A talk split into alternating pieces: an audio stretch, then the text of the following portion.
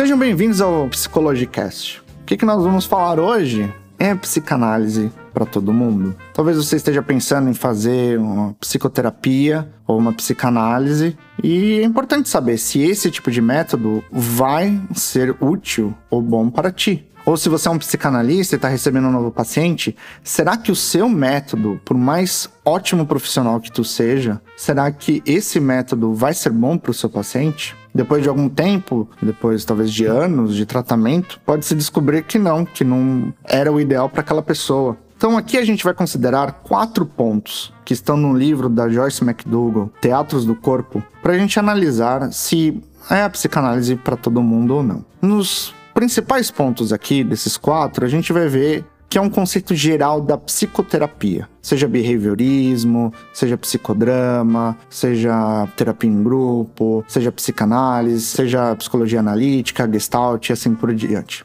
Então, o primeiro ponto, consciência do sofrimento psíquico. Talvez você esteja pensando, é claro, a pessoa não vai na terapia se não tiver consciência de que está sofrendo psicologicamente. É, mais ou menos. Mais comum do que a gente pode imaginar, as pessoas estão indo na terapia sem ter noção dos problemas psicológicos ou do sofrimento psicológico. Isso pode ser muito evidente para as pessoas ao redor dela, mas para ela mesmo não é. Vamos pensar aqui num exemplo: um homem com compulsão alimentar está sofrendo desse distúrbio vai ao nutricionista buscando ajuda.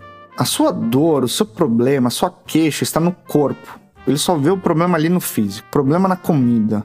Ele não está enxergando que tem um fundo psicológico ali que está atrapalhando e está fazendo ele comer com compulsão. Conforme ele vai falando com o nutricionista, fica claro para o profissional de que aquela pessoa iria se beneficiar de uma psicoterapia ou de uma psicanálise. E fala: olha, para você alcançar ainda mais o seu objetivo, além da dieta que nós estamos fazendo aqui, seria interessante você ir passar com um psicólogo ou com um psicanalista e fazer terapia. E a pessoa vai para terapia, achando que aquilo vai ajudar e realmente ajuda, mas ela tá simplesmente pensando que o problema está no externo. Ela não consegue ainda aprofundar de que a dor vem do cérebro, vem da mente, vem da personalidade, vem da sua psicologia. É muito comum que outros profissionais recomendem aos seus pacientes para irem à psicoterapia, para a psicanálise, mas a pessoa não está pronta para isso ainda não, não se identificou e acaba indo sem saber da sua real dor.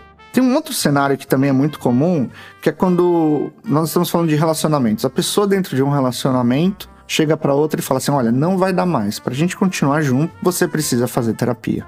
E aí a pessoa, com medo de perder aquele membro da sua família ou de perder a sua família, acaba indo para terapia, mas sem saber ao certo qual que é o problema. Ela só está indo por medo. Esse cenário pode mudar no sentido de que a pessoa pode chegar a alcançar e saber do tipo, puxa, eu estou sofrendo psicologicamente, o meu problema no fundo é psicológico, não é no mundo externo? Claro que sim, é possível sim, mas pode ser menos provável. E geralmente esse tipo de paciente que vem não fica muito, ou se fica, não vai fazer muito progresso. Pode ficar aí anos e anos e não vai sair do lugar. Segundo ponto, buscar o autoconhecimento. Terapia é mergulhar fundo em nós mesmos. Durante esse mergulho, vamos descobrindo assim o que, que causaram as nossas dores. E a gente pode ali mapear do tipo, olha, essa dor veio da minha família, essa outra dor veio daquele acidente que aconteceu comigo, essa outra dor foi na escola, essa outra dor tá vindo do meu chefe, tá vindo de um colega, tá vindo da minha esposa, do meu marido, dos meus filhos, e assim por diante. E analisar esses pontos é importante. Saber de onde que tá vindo essas dores. Porém, no final das contas, somos nós que estamos em terapia que temos que sair desse fundo do poço. A gente não pode simplesmente toda hora terceirizar a culpa para aquelas pessoas que nos fizeram mal. Elas fizeram, pronto, mas como a gente vai reagir agora e como a gente vai lidar com essa dor é individual é naquela pessoa que está ali na terapia. Vamos pensar aqui num exemplo. Uma jovem, jovem é ótimo, eu sempre falo jovem, mas vamos lá. Uma garota vai na terapia ela tá dizendo assim: Olha, minha família acabou comigo. Eles me trouxeram diversas dores, muitos traumas e que no final das contas é verdade, trouxe mesmo, inegável. No entanto, não é a família que tá ali em sessão para mudar, para melhorar. É ela que tá ali. Nós não podemos mudar os nossos pais, nós é que temos que mudar a nós mesmos. A gente não consegue mudar um fato ocorrido no passado, nós é que temos que mudar como é que nós reagimos com aquele evento que ainda está na nossa memória. Durante a terapia, a gente vai trazer responsabilidade para nós mesmos, para assumir as nossas próprias mudanças internas. Se a gente fica o tempo todo terceirizando, ah, a culpa é do meu pai, a culpa é daquilo que ocorreu, a gente não vai sair do lugar. Então, esse é o segundo ponto. Primeiro ponto foi, então, ter consciência do sofrimento psíquico. Segundo ponto, a busca pelo autoconhecimento. Terceiro ponto, é a situação psicanalista suportável para a pessoa? É que a gente pode diferenciar um pouco das outras psicoterapias.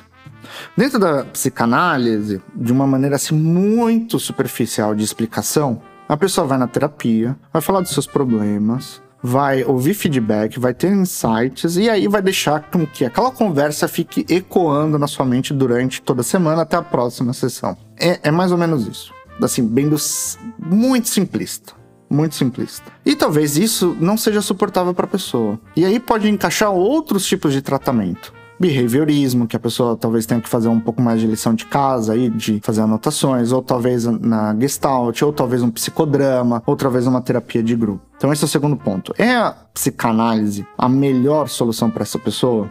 É suportável para ela? E agora nós vamos para o quarto. Paciente pode depender do seu terapeuta sem medo, confiar sem medo. Quando a gente vai para terapia, é um momento que a gente fica extremamente vulnerável, porque a gente vai compartilhar medos, a gente vai compartilhar dores, a gente vai compartilhar momentos vergonhosos, fraquezas e principalmente aqueles pacientes que têm sintomas narcísicos mais acentuados, pode ser mais difícil. Porque confiar no outro é um pouco delicado, né, para essas pessoas. É complicado confiar, saber que eles estão errados e de que eles estão vulneráveis e de que eles dependem de outra pessoa para ajudá-los a organizar certos pensamentos, certas dores e assim por diante. É claro que a confiança no setting de psicanálise, no setting de terapia, ela vem também com o tempo. E quanto mais o paciente vai confiando, mais coisas ele vai compartilhando, ele vai dividindo, ele vai trazendo para sessões. Mas se desde o início houver uma atitude de resistência contra o terapeuta e contra o método, não vai avançar, não vai ficar muito fácil de navegar nesses problemas que estão circulando na pessoa.